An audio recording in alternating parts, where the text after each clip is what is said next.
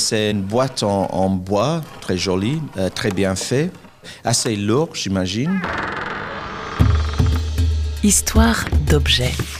Un voyage dans les collections du Musée international de la Croix-Rouge et du Croissant Rouge. La boîte est lourde, en effet. 3 kg 335. Elle mesure 17 cm sur 44 pour 8 de hauteur. Elle semble précieuse. Elle est en acajou. À l'intérieur, une vingtaine d'instruments. C'est quoi ça? C'est un, peu comme un tournevis. Entre un tournevis et puis euh, un tire-bouchon. Et puis il y avait une autre, euh, comme un, un gros clé. Mais ça sert à quoi? Je m'appelle Tom Potokar et je suis le chirurgien-chef du CICR. Tom Potokar explore l'un des plus vieux objets de la collection du Musée international de la Croix-Rouge et du Croissant-Rouge. Cette boîte de chirurgie a appartenu au docteur Camille Patet et certainement été utilisée durant la guerre franco-prussienne de 1870-71. Elle a été offerte au musée par un descendant du médecin.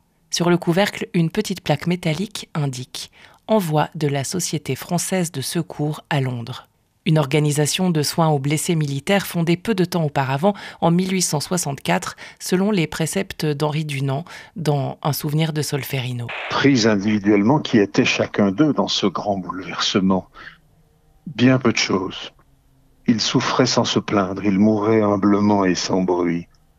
Mais les femmes de Castiglione, voyant que je ne fais aucune distinction de nationalité, suivent mon exemple en témoignant la même bienveillance à tous ces hommes d'origine si diverses et qui leur sont tous également étrangers. Tutti fratelli, répétait-elle avec émotion. Mais revenons au coffret et à son contenu.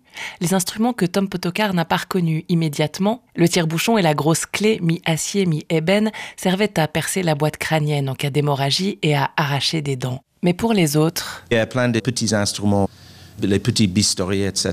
Là, il y a une scie, et qui est juste comme une scie qu'on peut acheter euh, dans un magasin de bricolage. C'est un peu comme ça.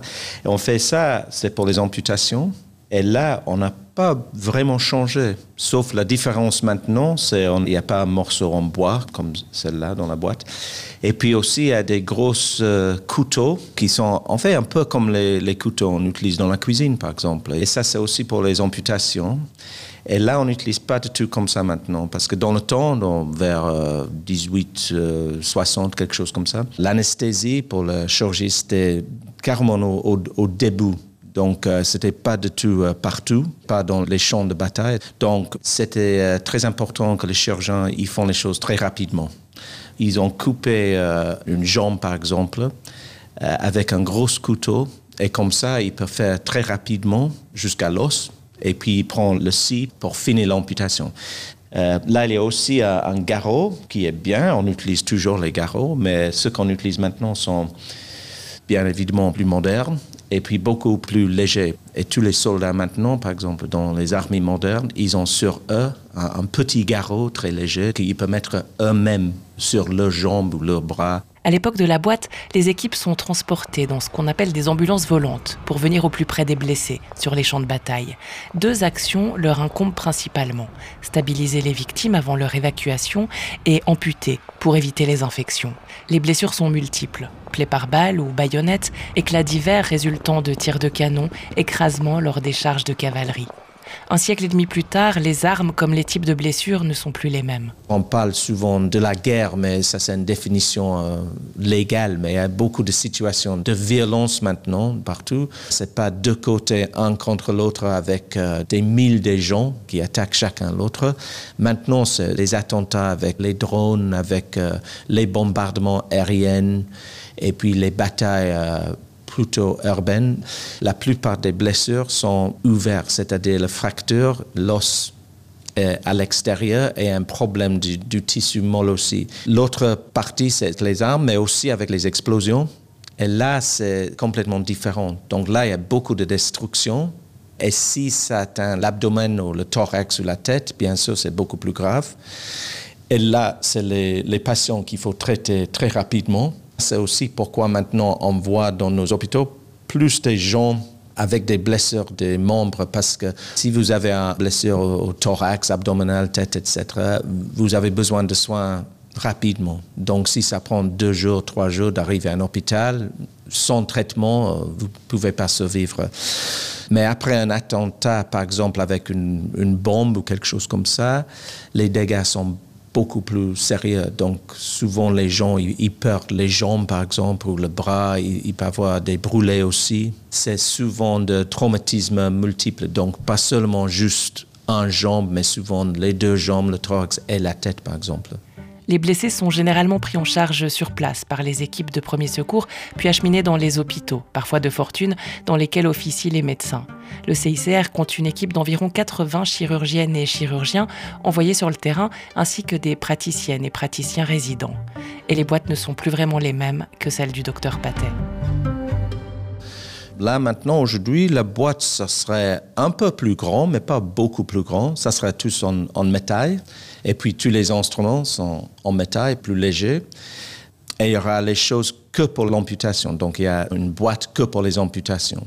On a beaucoup plus des boîtes chirurgicales maintenant. Donc, par exemple, si on fait de la neurochirurgie, on a une boîte spéciale pour ça. Si on fait la chirurgie plastique, on a une boîte spéciale pour ça si on fait l'orthopédie, et en plus avec quelque chose comme l'orthopédie, on a beaucoup de boîtes parce qu'on a beaucoup d'outils et puis on, utilise beaucoup quelque chose qui s'appelle les, fixateurs externes. Donc c'est comme les barres en métal qu'on met à l'extérieur du jambe. C'est un peu comme échafaudage. Ça stabilise les, fractures, etc. Mais pour ça, il faut avoir beaucoup d'équipement. À chaque type de blessure, sa boîte, et à chaque contexte, chaque conflit, ses blessés. Tom Potokar, lui, travaille beaucoup à Gaza et au Sud-Soudan. C'est très petit, Gaza. C'est à peu près 25 par 8 euh, km ou quelque chose. Donc c'est très petit, mais il y a beaucoup d'habitants là-bas. Ils ont un système de premiers soins qui est très, très bien. Donc les gens, ils, arrivent à l'hôpital, mais déjà assez stable. Et puis c'est souvent les coups de balle. La plupart des blessures, c'est les jambes en général. Mais avec les armes modernes, c'est un balle d'haute vélocité. Et puis il y a beaucoup de transfert d'énergie. Donc ces patients-là, ils arrivent souvent avec euh, les os cassés en plusieurs parties, mais aussi un gros problème avec les, tissus molles autour de ces fractures. Donc en fait, ils sont difficiles à gérer ces cas. Il y a souvent aussi un problème avec euh, les artères, par exemple, qui sont coupées. Donc c'est vraiment c'est quelque chose entre les chirurgiens orthopédistes et les chirurgiens plasticiens. Moi, je suis un chirurgien plasticien et, puis on travaille beaucoup avec les chirurgiens orthopédistes pour essayer d'avoir le meilleur, le meilleur résultat pour ces patients-là.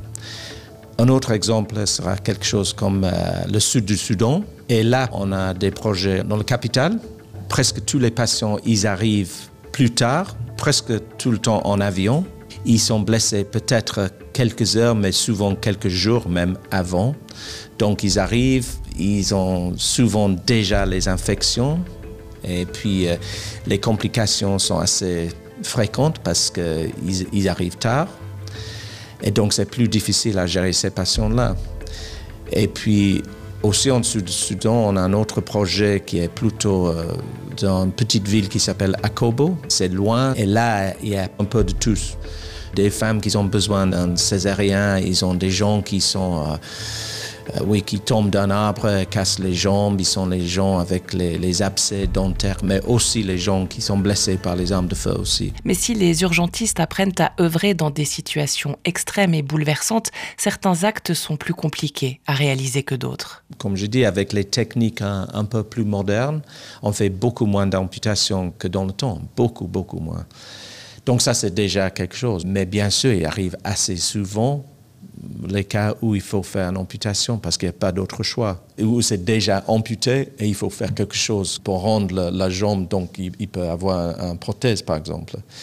Mais le plus difficile, c'est les enfants. Et ça, c'est absolument sûr. Ça, c'est vraiment euh, ouais, difficile. Euh, pas techniquement, mais plutôt psychologiquement. Euh, mais quand même, il, faut penser toujours d'abord, on dit en, en, chirurgie, mais chirurgie de la guerre, le principe c'est d'abord sauver la vie, après essayer de sauver les membres. Donc, ce sont les deux principes euh, qu'il faut suivre. D'abord, sauver des vies. C'était vrai au temps de Camille Patet et d'Henri Dunant, déjà. La boîte se referme, cet épisode se termine et le prochain vous emmènera quelques années plus tôt sur la frise du temps.